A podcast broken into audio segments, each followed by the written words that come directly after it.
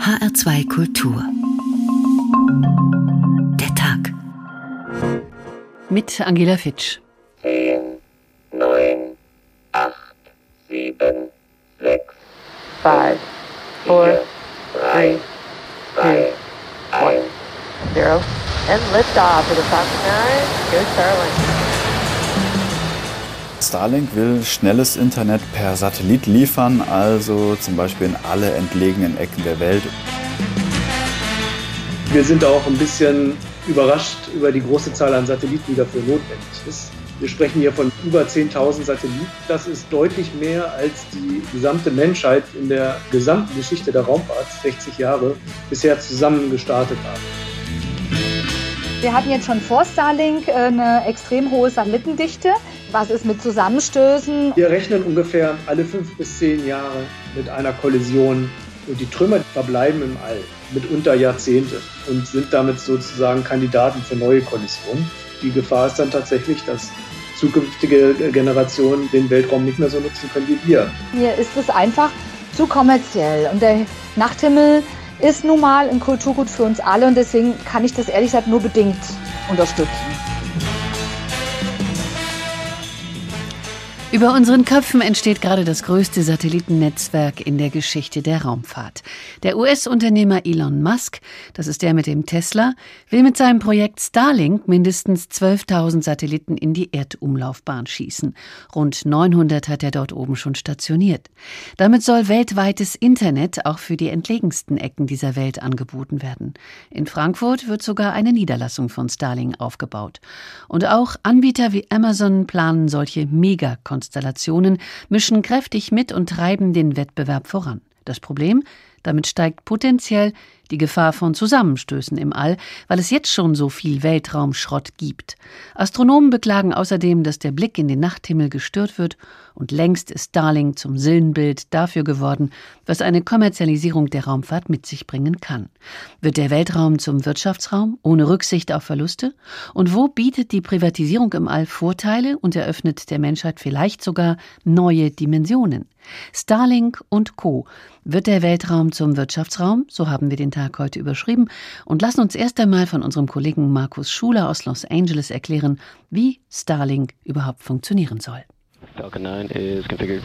Erst am vergangenen Dienstag hob vom Weltraumbahnhof in Florida wieder eine Falcon 9 Rakete ab. An Bord 60 weitere Starlink-Satelliten. Ignition, 10 liftoff. Mittlerweile kreisen mehr als 900 dieser Satelliten in einer sehr niedrigen Umlaufbahn um die Erde in 550 Kilometern Höhe. Drei Meter lang und 1,50 Meter breit ist solch ein Satellit und er wiegt um die 230 Kilogramm. Seit drei Wochen können die ersten Nutzer in den USA das Angebot ausprobieren. Einer davon ist Jason Roberts. Er lebt im US-Bundesstaat Washington im Westen der USA an der Grenze zu Kanada. Wir haben Internet mit 6 Mbit. Wenn es gut läuft, sind es 10 Mbit. Wir leben hier in einer einsamen Gegend. Hier gibt es keine große Auswahl bei den Internetprovidern. Todds Kinder sind wegen der Corona-Pandemie auf schnelles Internet angewiesen. Der Schulunterricht findet per Zoom statt. Todd hat sich per E-Mail bei Starlink als Beta-Tester beworben. Er war einer von 700.000 Bewerbern in den USA und er ist als Tester ausgewählt worden. 500 Dollar, umgerechnet 420 Euro, kostet einmalig die Empfangsschüssel. Pro Monat zahlt er ab jetzt 99 Dollar, das sind gut 83 Euro. Weiter im Süden, im Bundesstaat Oregon, wohnt Matt Worley. Auch er ist einer der ersten Beta-Tester. In seinem YouTube-Kanal erzählt er, der Aufbau ist prima. Die Empfangsschüssel wird mit Strom über das Ethernet-Kabel versorgt. Man braucht keine separate Stromversorgung. Man stellt das Teil auf, es dauert eine Minute und dann ist man online. That's about it. You're online. Burleys Bericht deckt sich mit denen anderer Beta-Tester. Per App richtet man die Schüssel aus, die einen Durchmesser von 49 Zentimetern hat. Selbst bei starkem Regen und dichten Wolken, sagt Worley, habe er eine verlässliche Internetverbindung. I did a speed test just now. Uh, Gerade eben habe ich wieder einen Test gemacht. Im Download schaffe ich 100 Mbit, im Upstream sind es um die 20 Mbit. Das sind Ergebnisse, die ich auch an sonnigen Tagen bei klarem Himmel kriege. Die Latenzzeit, also die Signallaufzeit zwischen Erde und Satellit, beträgt bei Starlink zurzeit zwischen 20 und 40 Millisekunden. Damit kann man sogar Online-Spiele zocken. Das Betreiberunternehmen will in den kommenden Monaten hunderte weitere Satelliten ins All schicken. Dann soll die Bandbreite weiter steigen und die Latenzzeit sinken. Eine weltweite Abdeckung will man bis Ende nächsten Jahres erreicht haben. Todd im Bundesstaat Washington und seine Tochter sind jedenfalls über das neue Internet begeistert. Wie findest du unser Wi-Fi? Es ist verrückt. Wieso? Es ist schnell, ich muss nicht mehr warten, das ist schon fast beängstigend.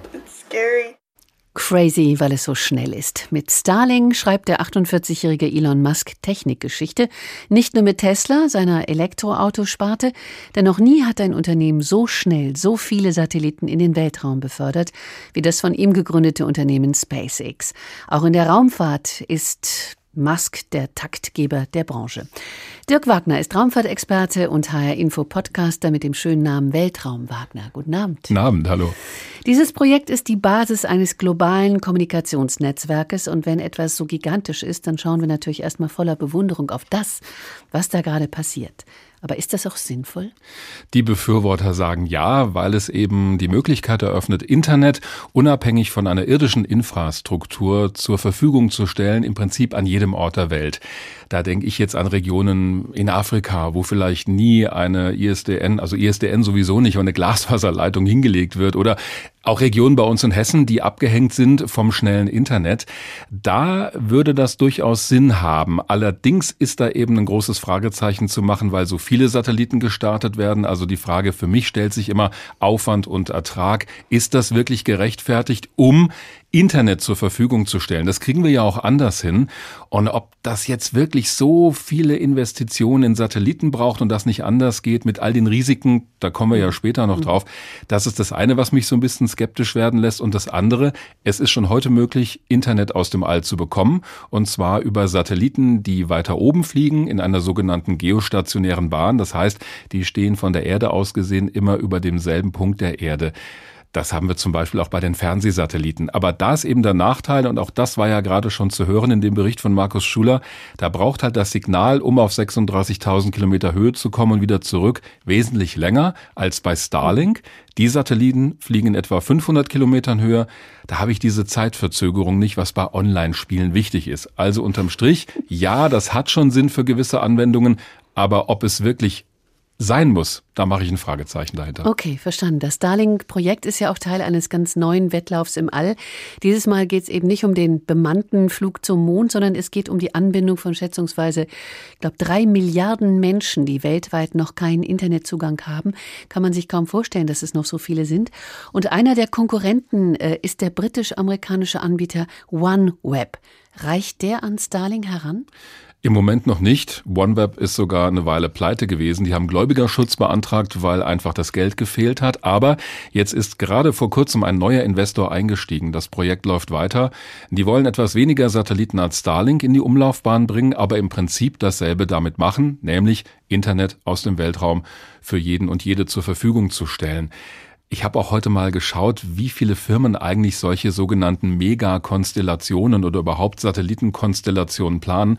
Und das Bild mit den ganzen Firmenlogos, das ist schon wie so ein Wimmelbild. Also es gibt wahnsinnig viele Firmen, die da in diesen Markt vordringen wollen, für was auch immer. Offenbar gibt es ein Interesse daran, ja. In Frankfurt soll sogar eine Niederlassung von Starlink aufgebaut werden. Was ist darüber bisher bekannt? Noch nicht so viel. Ich vermute, dass das so eine Art regionales Vertriebszentrum werden wird. Denn Starlink muss natürlich Kunden finden und ist darauf angewiesen, Einnahmen zu generieren. Und da ist Frankfurt ein ganz guter Standort als Wirtschaftszentrum. Wir haben auch den großen Internetknoten in Frankfurt. Also ich vermute, das hat man sich auch ausgesucht als Standort, weil man einfach viele Leute hat, die Interesse an so einem System haben könnten die müssen halt Kunden werben. Mhm. Ich habe mich gefragt, wie diese Tatsache hierzulande eigentlich aufgenommen wird. Ähm, die Deutschen mischen ja nicht mit, äh, was den Aufbau dieses äh, riesigen Kommunikationsnetzwerkes betrifft. Ist das so? Ja, bei Starlink sind wir nicht dabei. Da mhm. spielen wir keine Rolle. Das ist wirklich ein Projekt von Elon Musk und seiner Firma. Allerdings, das hat man ja auch schon aus Frankfurt gehört, da sagt der Wirtschaftsdezernent natürlich ganz toll, dass Starlink nach Frankfurt kommt. Ich vermute mal, weil die auch Gewerbesteuereinnahmen generieren wollen damit. Aber ja, ich glaube, es ist schon ein Projekt, bei dem wir ziemlich außen vor sind, muss man einfach so sagen. Etwas Vergleichbares in dieser gigantischen Größe hat es, was die Nutzung des Alls betrifft, bislang noch nicht gegeben. Aber es gibt schon eine kommerzielle Nutzung. Welche ist das und für welche Zwecke? Da gibt es eine ganze Menge. Das, was wir so kennen aus dem Alltag, ist wahrscheinlich das Satellitenfernsehen. Also die Schüssel, die ich mir aufs Dach stellen kann oder auf dem Balkon und schon habe ich Satellitenfernsehen. Das sind diese berühmten geostationären Satelliten. Sonst müsste ich auch immer die Antenne nachschwenken. Das wäre sehr unangenehm. Deswegen braucht man übrigens für Starlink so viele Satelliten, weil die immer nur ein paar Minuten überm Horizont sind. Und damit ich zu jeder Tages- und Nachtzeit immer genug Satelliten im Blick habe, müssen das eben so viele tausend sein. Also Satellitenfernsehen nutzen wir. Inzwischen gibt es auch kommerzielle Anmel Anwendungen bei der Erdbeobachtung, also hochauflösende Bilder aus dem All, die sind mittlerweile so gut wie die von Spionagesatelliten und erreichen zumindest da heran. Und es gibt andere Konstellationen, die aufgebaut werden. Dann gibt's noch den großen Bereich Weltraumtourismus, aber das steckt halt noch sehr in den Kinderschuhen. Da hat ja bislang noch nichts wirklich funktioniert von diesen kleinen Raketen, die da entwickelt wurden. Aber es ist schon absehbar, finde ich, bei vielen Projekten, dass die kommerzielle Nutzung des Weltraums zunimmt in verschiedenen Bereichen und dass es da gerade mit der Digitalisierung, ist ja immer so ein Schlagwort, auch immer mehr Geschäftsmodelle gibt, die sich möglicherweise rechnen. Äh, Sie bleiben bei uns, Dirk Wagner. Wir sprechen später in der Sendung noch einmal miteinander und schauen dann gemeinsam nicht nur in die Sterne, sondern gehen vor allem der Frage nach, was die privaten Anbieter in Zukunft so planen werden. So, und nun bekommen Sie etwas vorgelesen, was zum Thema passt, und zwar aus Gerd von Bassewitz Peterchens Mondfahrt. Da fliegt der Maikäfer Sumsemann, begleitet von den Kindern Peter und Anneliese zum Mond, um dort sein verloren gegangenes sechstes Beinchen zu holen. Wir fahren jetzt aber erstmal Schlitten auf der Milchstraße. Aus einem leise leuchtenden Schaum war der Weg unter ihnen, glänzender als frischer Schnee und zarter als der Schaum der klarsten Wellen. Lautlos glitt der Schlitten auf diesem Zauberwege durch den Himmelsraum. Nur die kleinen gläsernen Glöckchen an den Fühlern der Falter klangen leise im Takt, so wie die schönen Tiere ihre Flügel hoben und senkten. Mächtige Bäume wuchsen zu beiden Seiten der Milchstraße, durchsichtig waren sie und mit großen weißen Blumen bedeckt. Das sind die Milchbäume, erklärte das Sandmännchen. Aus ihren Blumen tropft der süße Honig. Den essen die Sternenmädchen, wenn sie hungrig sind. Unter diesen blühenden Alleebäumen ging es dahin, und die weißen Blumen kamen den Kindern einmal so nahe, dass Anneliese das Händchen ausstreckte, um eine solche Blüte abzupflücken. Sie bekam es zwar nicht fertig, denn der Schlitten fuhr viel zu schnell, aber alle Finger waren von dem herrlichen Milchstraßenhonig nass. Wirklich, so etwas Süßes hatten sie noch nie geschmeckt. Jetzt kamen sie an einer Wiese vorbei, auf der sich eine Herde sehr sonderbarer Tiere tummelte. Beinahe sahen sie wie Ziegen aus und beinahe wie kleine Wölkchen mit Beinen. Als ob ein Wind sie durcheinander wirbelte, sah es aus, und dazu meckerten sie, dass es klang, als ob tausend Kinder sich totlachen wollten. Es sind die Himmelsziegen, erklärte das Sandmännchen. Sie grasen hier den Mondspinat ab. Zu Weihnachten werden ihnen die goldenen Hörnchen abgebrochen. Dann ist auf der Sternenwiese für die Sternenmädchen ein großer Festschmaus. Es gibt Milchstraßenschlagsahne mit Himmelsziegenhörnchen.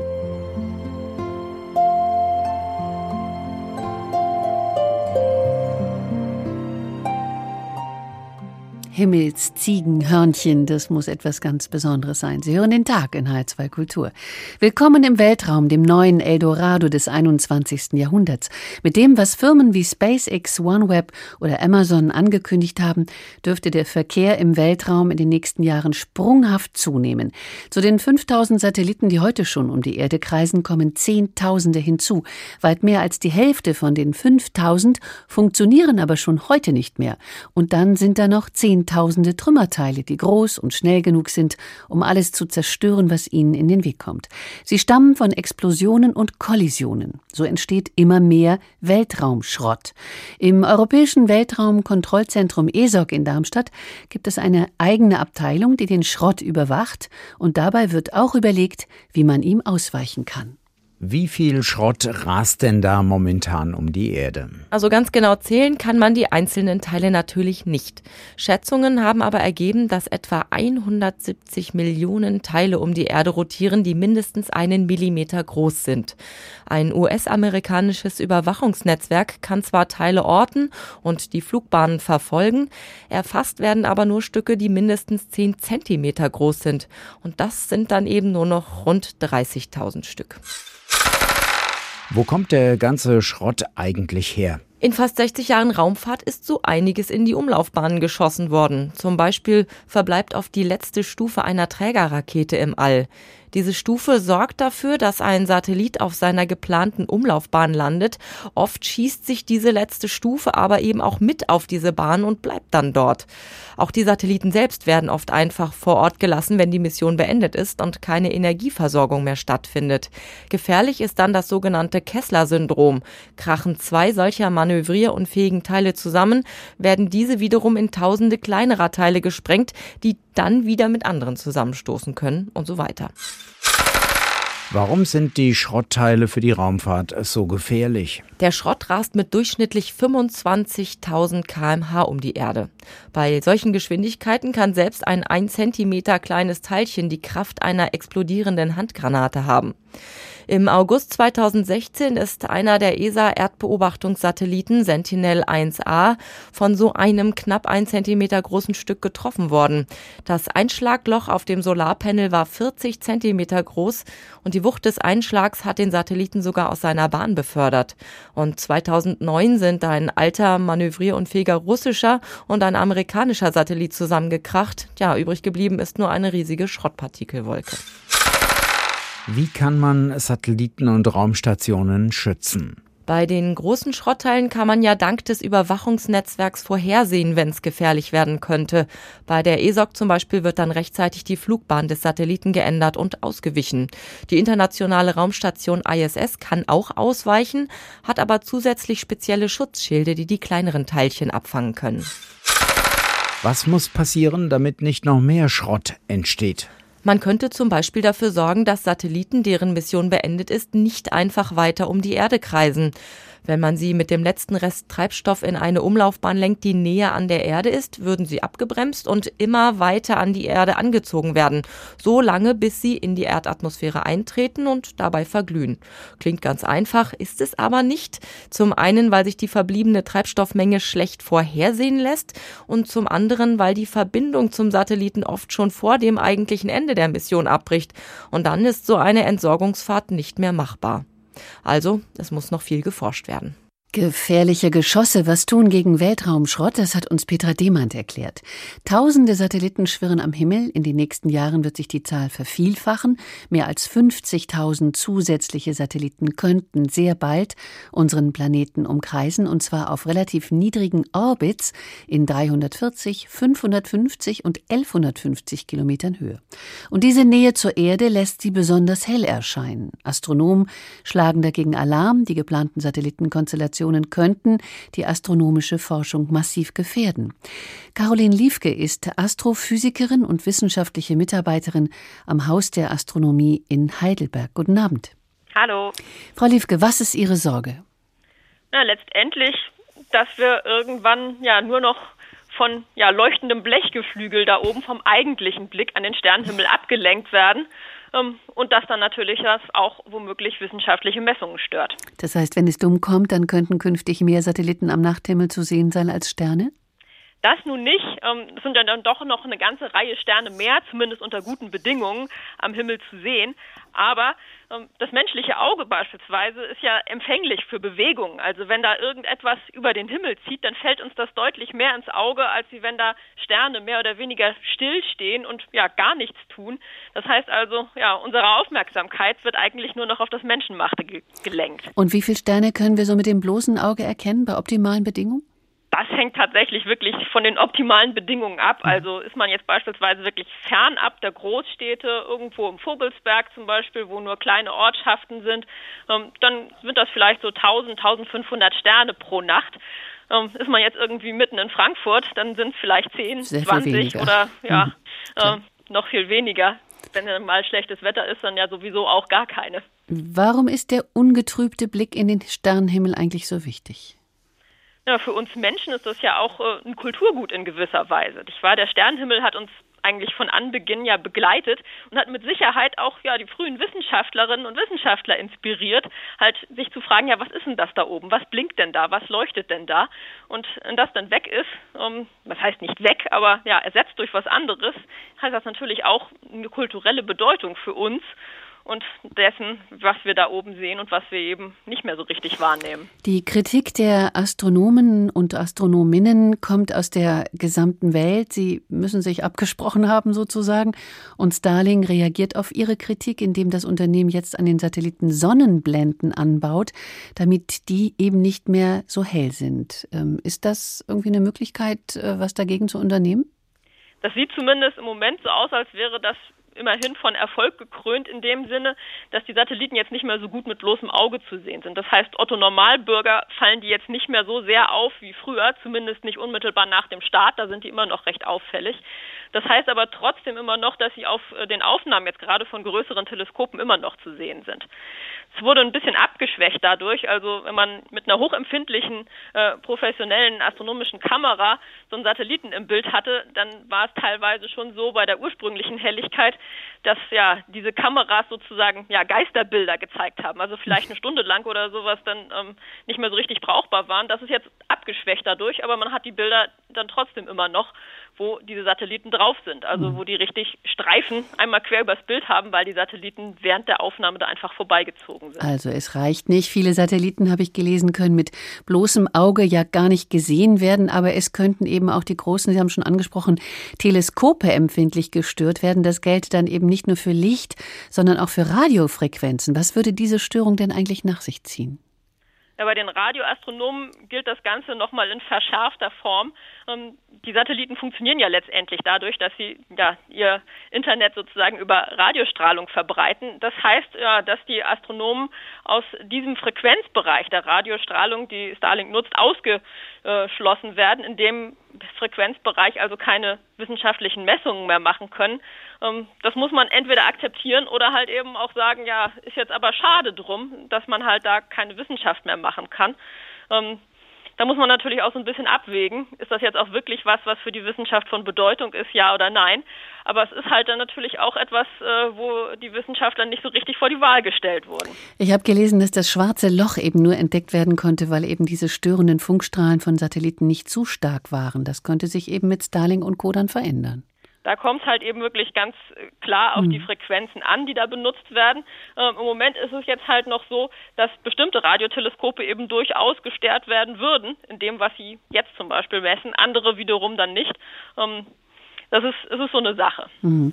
Das Projekt ist ja nun mal auf den Weg gebracht worden. Ähm, Ihre Kollegen tun sich zusammen und schicken Petitionen in die gesamte Welt.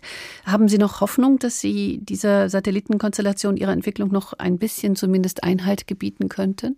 Ja, mit Petition ist das ja immer so eine Sache. Also ich habe persönlich immer das Gefühl, wenn man äh, an die Politik appelliert, dass das zwar irgendwie in der Öffentlichkeit wahrgenommen wird, aber von den Politikern jetzt dann doch irgendwie immer nicht so richtig wichtig genommen wird, äh, ob das jetzt in Deutschland ist oder weltweit. Ähm, es ist auf jeden Fall ein gutes Zeichen zu sehen, dass man äh, von Seiten von SpaceX, was Starlink angeht, tatsächlich auch auf die Astronomen zugekommen ist, gesagt hat, wir schauen mal, äh, was wir verbessern können und was man machen kann. Das ist bei den anderen Firmen, OneWeb und Co. ja bisher noch nicht passiert. Wir haben Sie jedenfalls gehört und Ihre Bedenken wahrgenommen. Caroline Liefke, Astrophysikerin in H2 der Tag. Ich danke Ihnen. Eben gab es Milchstraßenschlagsahne mit Himmelsziegenhörnchen und jetzt geht's weiter mit der Schlittenfahrt auf der Milchstraße in Peterchens Mondfahrt und da gibt es einiges zu entdecken. Und nun fuhren sie an einem sonderbaren See vorüber. Sein Wasser flimmerte wie geschmolzenes Silber, über das ein leiser Wind geht. Es war leuchtende Nebelluft, die leise Wellen schlug. In dem See wimmelte es von unzähligen kleinen Fischen, die funkelten wie bunte Flämmchen. Das ist der Tausee mit den Irrlichterfischchen, erklärte der Sandmann.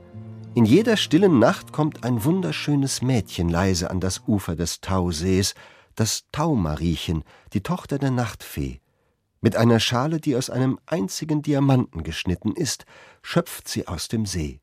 Dann schwebt sie zur Erde hinab und sprengt den kühlen Tau über Gärten, Wiesen und Wälder, damit alle Blumen und Bäume, alle Gräser und Kräuter frisch und schön sind am Morgen.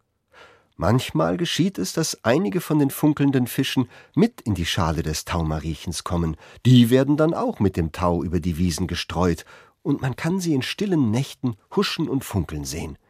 Elmsfeuerchen, sagen die Menschen, oder Irrlichter. Und weiter ging die Fahrt. An der Weide der Himmelskühe und Mondkälber kamen sie jetzt vorüber, die wie große dicke Wolken herumrutschten auf den weißen Wiesen und immer fortfraßen. Sie sind gar nicht beliebt bei den Sternchen, sagte der Sandmann, weil sie oft die Aussicht auf die Erde mit ihren dicken Bäuchen versperren. Aber die Nachtfee braucht die Himmelskühe. Aus ihrer Milch wird die Mondbutter gemacht. Die braucht der Koch der Nachtfee zum Kuchenbacken. Besonders für die schönen Mondscheinfladen, die es manchmal auf dem Kaffeeklatsch bei der Nachtfee gibt.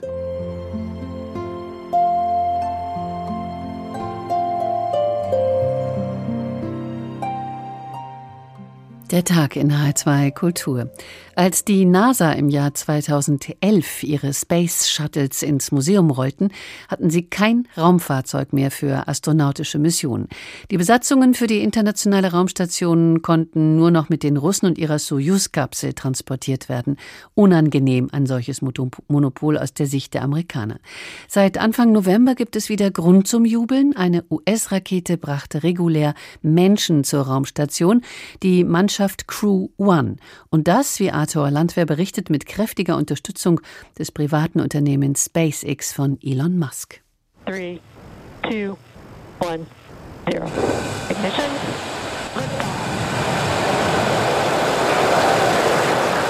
And resilience rises.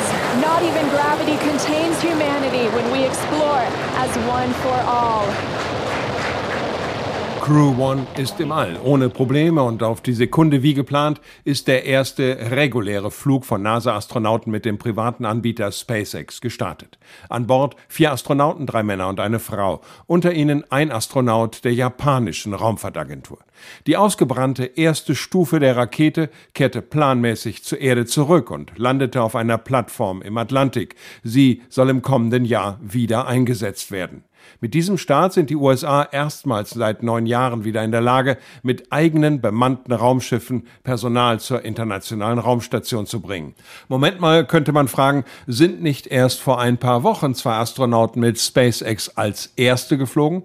Ja, aber das galt als letzter Testflug. Ab jetzt soll es Routine werden, ganz normaler Weg zur Arbeit. It's great that we're flying crews on a regular cadence once again from here at the Kennedy Space Center to space on US rockets. Es ist großartig, dass wir wieder regelmäßig Crews mit amerikanischen Raketen vom Kennedy Space Center fliegen, sagt dessen Manager John Cabana.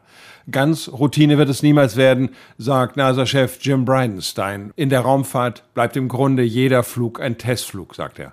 Aber die Zusammenarbeit mit SpaceX ist für ihn Teil einer Strategie, die Raumfahrt im erdnahen Raum zu kommerzialisieren. The whole goal here is to commercialize our activities in low Earth orbit. Und da gehört für ihn dazu, dass es einen sehr breiten Markt an Anbietern und Kunden gibt. Boeing soll im kommenden Jahr als weiterer Anbieter von bemannten Raumschiffen dazukommen.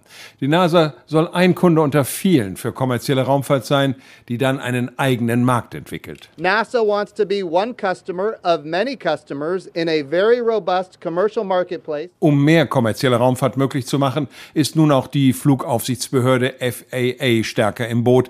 Die hat bereits neue Raumfahrt Heimathäfen ausgemacht und will, so ihr Chef Steve Dixon, dafür sorgen, dass sich Raumfahrt und normaler Flugverkehr nicht in die Quere kommen. Heißt, dass Flugzeuge nicht mehr stundenlang Umwege fliegen müssen, weil eine Rakete startet. Für das kommende Jahr sind allein in den USA 56 Raketenstarts genehmigt. Diese Crew wird sechs Monate in der internationalen Raumstation bleiben.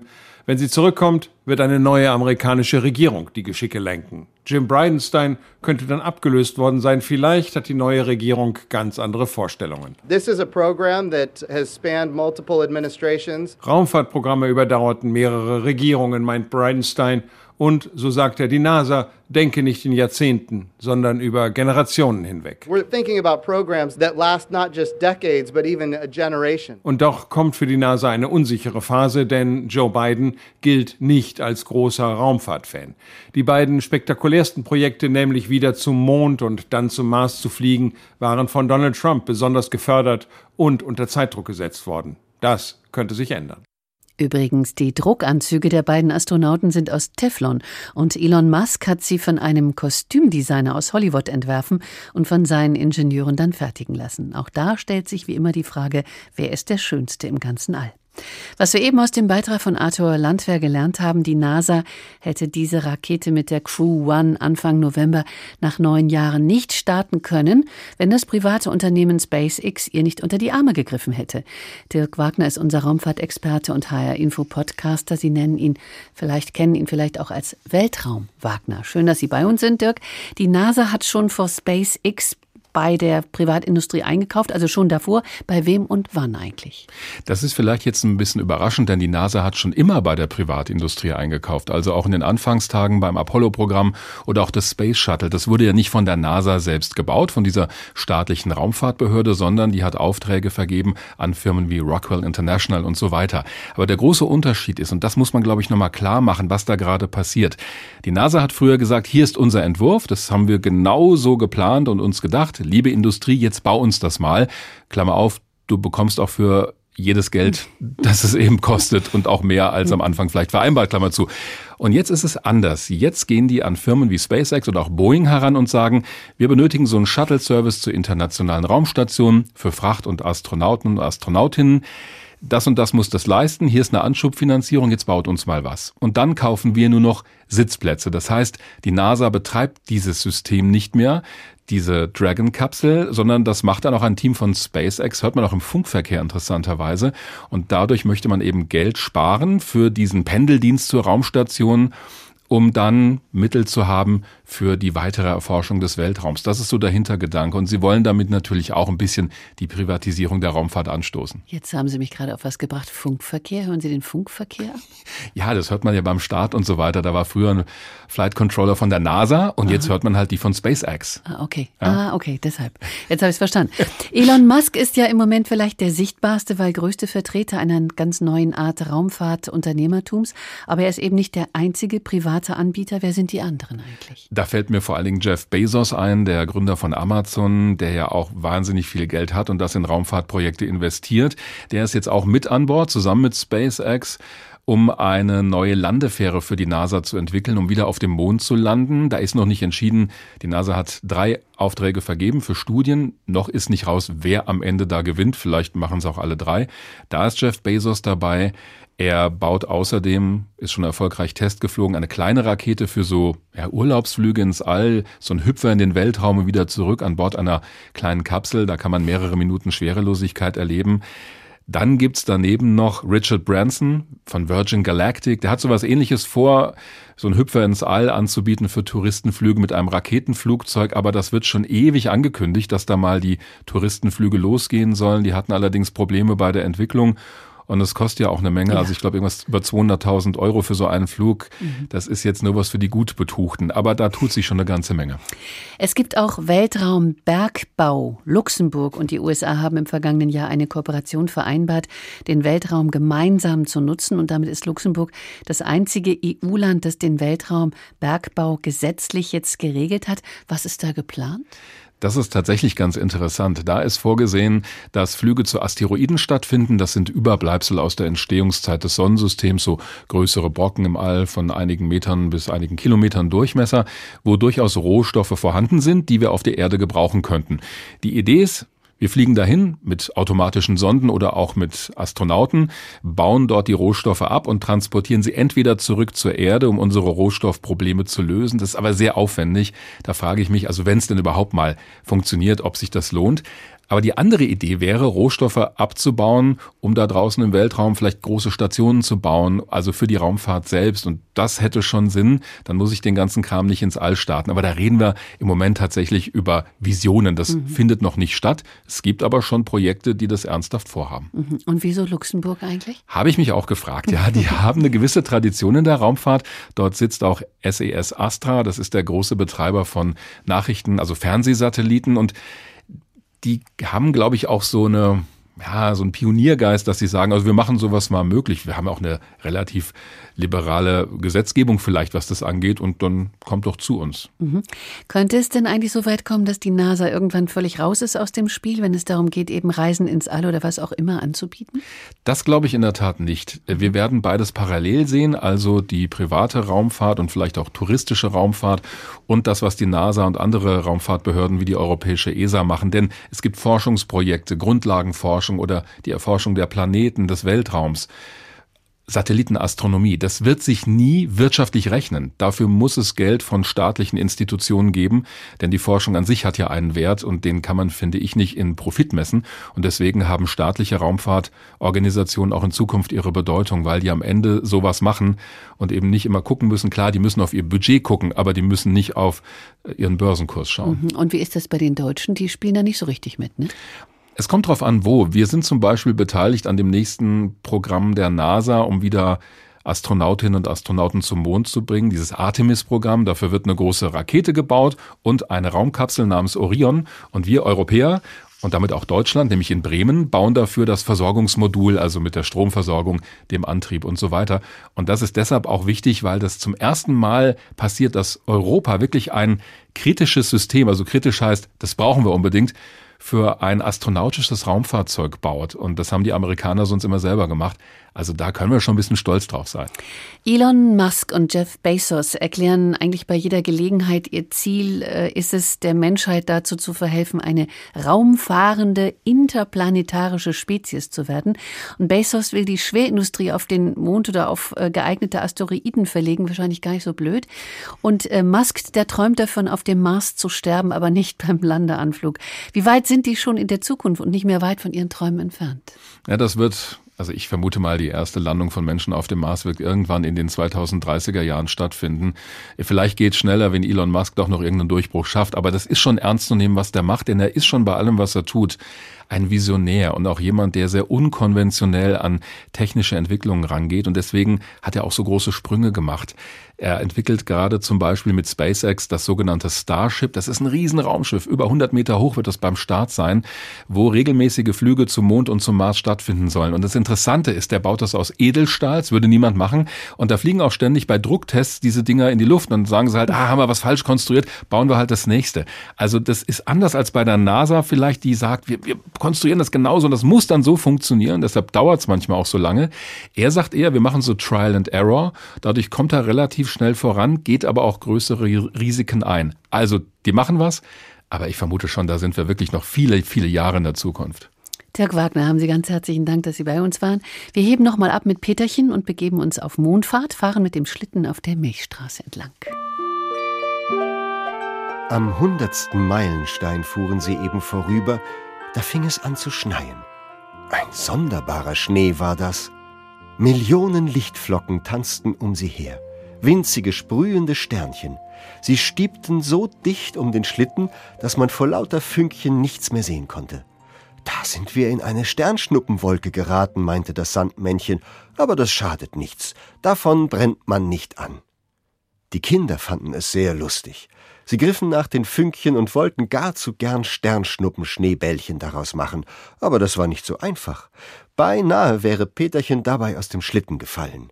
Anneliese lachte immerfort und steckte die Zunge heraus in das Schnuppengestöber. Das prickelte nämlich zu komisch. Nur dem Sumsemann war es wieder recht ungemütlich. Schneegestöber ist eben für Maikäfer etwas Greuliches, das kann man schließlich begreifen.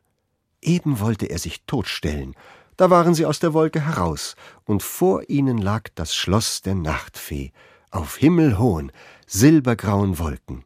Unbeschreiblich schön. Der Schlitten hielt am Fuße der Treppe aus weißem Glase, die breit zwischen den Wolken hinaufführte zum Tor des Schlosses. Nun stiegen sie an der Hand des Sandmännchens die Treppe hinauf. Sehr feierlich war es.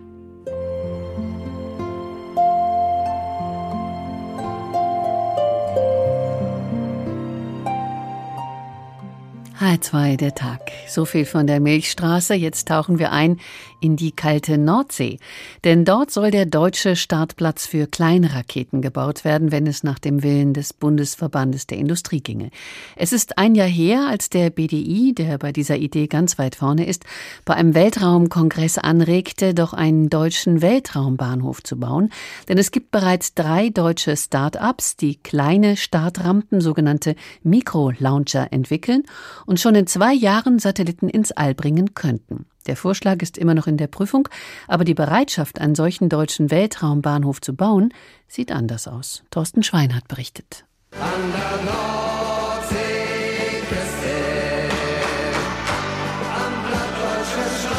Ein Weltraumbahnhof an der Nordseeküste, was erstmal schräg und größenwahnsinnig klingt, wird gerade ernsthaft geprüft. Der Bundesverband der deutschen Industrie BDI hat der Bundesregierung ein Konzept vorgelegt, nach dem ein eigener Weltraumbahnhof für Deutschland machbar sei, sowohl technisch als auch finanziell.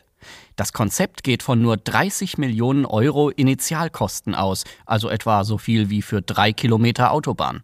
Man darf sich den geplanten Weltraumbahnhof natürlich nicht wie ein zweites Cape Canaveral vorstellen, erklärt Weltraumexperte Eugen Reichel. Viele Leute stellen sich das enorm groß vor, so die Anlage, aber es wäre tatsächlich eine Anlage, die nicht wesentlich größer wäre als ein Tennisplatz oder vielleicht zwei Tennisplätze. Von diesen Tennisplätzen sollen keine Menschen oder Space Shuttles abheben. Es geht um eine Startrampe für Microlauncher, also leichte Trägerraketen, die kleine Satelliten in eine erdnahe Umlaufbahn bringen. Aus Sicht des BDI wäre Deutschland damit endlich bereit für New Space, also für die kommerzielle Raumfahrt. Immer mehr Unternehmen wollen im Weltraum Geld verdienen, mit eigenen Satelliten, die alle per Rakete ins All geschossen werden müssen. Die Nachfrage sei da, und in Deutschland gäbe es derzeit drei Start-ups, die schon bald mit eigenen Raketen ins All starten könnten.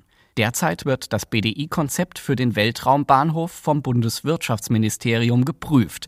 Thomas Jarzombeck, CDU-Politiker und Luft- und Raumfahrtbeauftragter der Bundesregierung, ist schon mal sehr angetan. Wenn man es realisieren kann, wenn es private Betreiber gibt und wenn sichergestellt ist, dass wir nicht hinterher ein Spaceport bauen, auf dem keiner fliegt, dann ist das etwas, was wir uns durchaus vorstellen können. Allerdings eher nicht auf dem Festland, denn dafür ist Deutschland zu dicht besiedelt.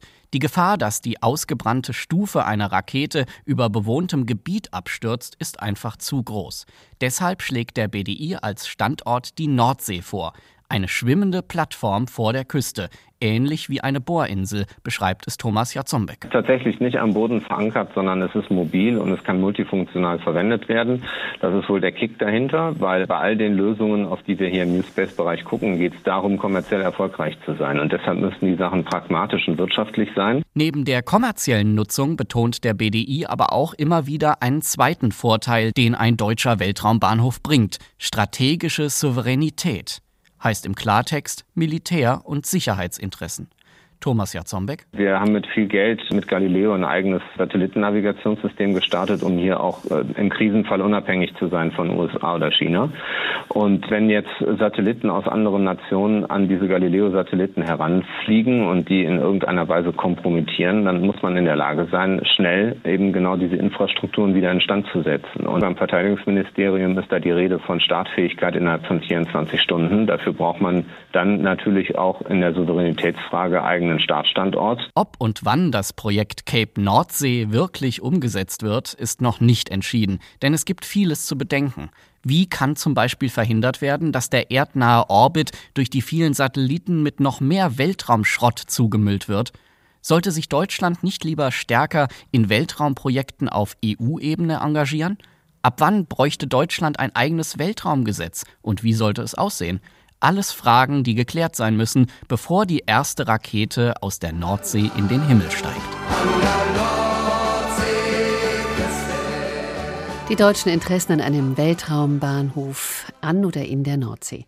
Auf der anderen Seite der Welt wird groß gedacht. Starlink und Co. haben längst damit begonnen, Satelliten ins All zu schießen. Allein das Unternehmen SpaceX von Elon Musk will mindestens 12.000 in die Erdumlaufbahn schießen. Der Verkehr im Weltraum dürfte also in den kommenden Jahren sprunghaft zunehmen. Wir haben die Kritik von Astronomen und Experten gehört in der Sendung, die sich um den Schrott, aber auch um den unverhellten Blick auf die Sterne sorgen. Außerdem, und das wiegt vermutlich ebenso schwer, gibt es keine zeitgemäßen Regeln für die kommerzielle Nutzung des Weltraums. Denn der Weltraumvertrag, der die Tätigkeiten von Staaten bei der Erforschung und bei der Nutzung des Weltraums regelt, stammt aus dem Jahr 1967. Professor Stefan Hobe, Direktor des Instituts für Luftrecht, Weltraumrecht und Cyberrecht an der Universität Köln. Guten Abend. Guten Abend, ich grüße Sie. Was beinhaltet dieser Weltraumvertrag von 1967? Das ist damals eine ganz große Errungenschaft gewesen, dass sich die Hauptweltraummächte, vor allem die damalige Sowjetunion und die Vereinigten Staaten von Amerika, haben einigen können über einige Grundregeln der Erforschung und Nutzung des Weltraums. Insbesondere ging es dabei in erster Linie um die partielle Erlaubnis der Nutzung, des, der militärischen Nutzung des Weltraums. Mhm. Darüber äh, ist so ein bisschen in den Hintergrund gerückt, wie es denn mit der wirtschaftlichen Nutzung aussehe, denn das ist vor, wie Sie ja mit Recht äh, angemerkt haben, vor 60 Jahren noch nicht so richtig ein Problem und ein Thema gewesen. Insgesamt muss man aber sagen, ist der Weltraumvertrag da sehr liberal. Er erlaubt die freilich gemein verträgliche Nutzung und Erforschung des Weltraums. Ist denn die Einhaltung eigentlich des Weltraumgesetzes jemals von einer Art, ich sag mal, Verfassungsgericht oder einem anderen Gremium überprüft worden? Das ist in gewisser Weise ein Problem des Völkerrechts insgesamt. Das Völkerrecht als dezentrale Rechtsordnung und der Weltraumvertrag ist ein völkerrechtlicher Vertrag, achtet darauf und beruht darauf und vertraut darauf, dass die Staaten selbst die Verträge einhalten. Was beim Rechtsbruch passiert, kann eigentlich nur so ausgehen, dass dann ein Staat gegen einen anderen, gegebenenfalls vor dem Internationalen Gerichtshof in Den Haag, zu Gericht zieht. Dazu ist es aber bislang noch nicht gekommen. Nun gibt es ja bereits Länder wie die USA und Luxemburg, die Gesetze erlassen haben, die privaten Firmen den Abbau von Rohstoffen erlauben sollen, ja. sei es auf dem Mond oder auf einem Asteroiden, eben mit der Absicht, Weltraumfirmen im eigenen Land anzusiedeln und so etwas äh, wie eine Goldgräberstimmung zu schaffen. Ist das eigentlich rechtens? Also zunächst die Absicht als solche wird man nicht als mhm. äh, rechtswidrig ansehen können. Allerdings, wenn das tatsächlich Wirklichkeit würde, ist das Problem beider Gesetze, dass dort mehr oder minder unverblümt drinsteht, dass die Goldgräber auch das Gold behalten dürften. Mhm. Und das widerspricht im Kern den Grundsätzen des Weltraumvertrages, der diese Frage nämlich gerade offen lässt und nicht regeln will, weil eben spezielle Gesetze später kommen sollen. In diesem Vertrag von 67 wird eben auch keine Maximalanzahl von Satelliten vorgeschrieben. Und aus diesem Grund sagt die Bundesregierung zum Beispiel, wir brauchen ein Weltraumgesetz, um private kommerzielle Aktivitäten zu regeln und zu ermöglichen. Brauchen wir das Ihrer Meinung nach? Und wie?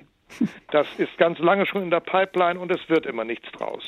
Deutschland könnte sich als Weltraumplatz, als Weltraumnation tatsächlich in den Vordergrund bringen. Ähm, wir haben die technologischen Möglichkeiten, aber jetzt auch in den Vordergrund bringen, wenn wir für private Nutzer attraktiv würden. Und das werden, können wir nur dann werden, wenn es ein Weltraumgesetz gibt, was die Bedingungen für die Nutzung des Weltraums für von Deutschland oder mit Deutschen gestartete Weltraumobjekte gibt. Mal nebenbei gefragt, ist eigentlich klar geregelt, wo der Luftraum endet und der Weltraum beginnt? Nicht so richtig genau. Das hat auch bisher keine so ganz große Rolle gespielt, könnte das aber in der Zukunft. Wir sagen ungefähr irgendwo zwischen 80 und 120 Kilometern. Dass das aber nicht so furchtbar genau ist, würde einleuchten, nur dazu fehlt uns beiden hier leider die Zeit, sonst würde ich das gerne auseinandersetzen. Welche Befürchtung haben Sie, Herr Professor Hube, wenn es kein Weltraumgesetz in naher Zukunft gibt? Könnte dann der Weltraum sozusagen zum Spielball von Geschäftsinteressen und Multimilliardären werden? Also zunächst einmal die nationalen Gesetze sind erforderlich, um verschiedenen Staaten die sozusagen die Aufsicht über nationale Aktivitäten zu geben. Insgesamt ist die Befürchtung für den Völkerrechtler, das äh, werden Sie als Deformation professionell vielleicht ansehen können, immer die, dass wo etwas nicht geregelt wird, unmäßige Freiheit herrscht, unlimitierte Freiheit herrscht. Und die ist immer dann für die größten Staaten, also für Russland, für die Vereinigten Staaten und für China da, die natürlich wenig Interesse daran haben, jetzt hier eine wirkliche Weltraumnutzungsordnung zu bekommen, die wir für die Zukunft brauchen. Nun gibt es eine fast unlimitierte Freiheit auch für das Unternehmen SpaceX. Da oben sind schon 900 Satelliten von diesem Unternehmen. Weitere werden folgen. Könnte man das noch per Gesetz, wenn es denn eins gäbe, verbieten? Ja, natürlich. Die äh, SpaceX hat seine Erlaubnis von den Vereinigten Staaten bekommen, von der entsprechenden Weltraumbehörde oder sogar von der FAA. Ähm, da könnte man natürlich sagen, dass, dass sozusagen anhand des bisherigen Völkerrechts sich auch das nationale Recht daran orientieren muss, dass jeder Staat sozusagen die, die, immer zeigen muss, dass der Staat sich ungefährlich vollziehen kann und dass keine Kollisionsgefahr im All besteht. Die wird aber bestehen, wenn es zu den Plänen kommt, dass es bis zu 36.000 sollen es insgesamt sein oder 40.000, die mhm. dahin gehen sollen. Im ersten Schub 12.000. Das ist absehbar, dass es da zu Kollisionen kommen wird und damit auch zur Generierung von Weltraumschrott. FAA, müssen Sie noch mal eben erklären? Das ist die amerikanische Luftfahrtbehörde, die zum Teil auch für diese Dinge zuständig ist. Die großen Weltraumnationen, Sie haben es gerade angesprochen, haben überhaupt kein Interesse an jedweder Beschränkung. Ja. Wie realistisch ist es dann, auf einem neuen Weltraumvertrag zu hoffen? Das ist, äh, wie Sie sagen, eher der Bereich der Hoffnung. Es müsste eigentlich so sein, dass es im Interesse aller wäre, wenn wir zu einer neuen Weltraumrechtsordnung kämen. Die Erfahrung der letzten 30, 40 Jahre lässt uns da ein bisschen bitter werden. Ähm, es hat vielerlei Anläufe gegeben, aber da dieses alles letztlich auf die Begrenzung vorhandener Freiheitsrechte hinausläuft, sehe ich die Gefahr, dass es in absehbarer Zeit dazu nicht kommen wird. Vielleicht allenfalls zu sogenannten sozusagen weichen Regelungen, die Absichtserklärungen sind, an die sich Staaten dann, wenn sie Lust haben, halten können. Professor Stefan Hobe, Leiter des Instituts für Luftrecht, Weltraumrecht und Cyberrecht an der Universität Köln. Haben Sie herzlichen Dank. Das Internet aus dem All, Starlink und Co., wie der Weltraum zum Wirtschaftsraum für Milliardäre und andere wird, das war uns ein Tag wert, nachzuhören wie immer über die ARD Audio App oder unseren Podcast. Einen anregenden Abend wünscht Ihnen Angela Fitsch. Zehn, neun, acht, sieben, fünf, eine 6, 5, 4, 3, 2, 1, 0.